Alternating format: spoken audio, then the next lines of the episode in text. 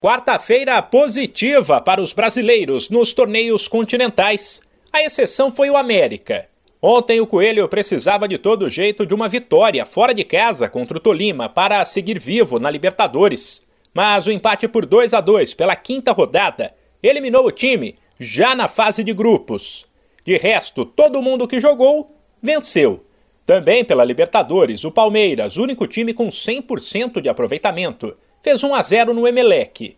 Já classificado, o Verdão dependerá apenas dele terça que vem no Allianz Parque contra o Deportivo Tátira pela última rodada para garantir a melhor campanha e o direito de decidir em casa no mata-mata.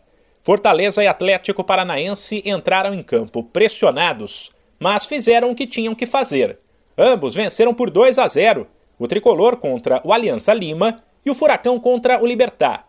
Com isso, ambos vão para a última rodada na semana que vem, com chances de classificação para as oitavas.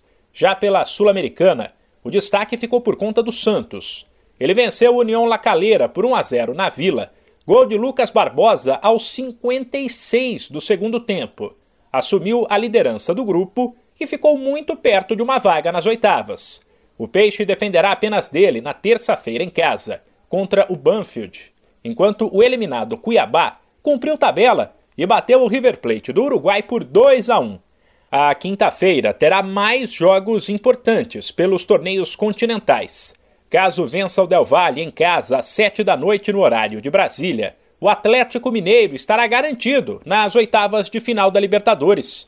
Já pela Sul-Americana, o Fluminense precisa de todo jeito de uma vitória fora às 7h15 contra União Santa Fé.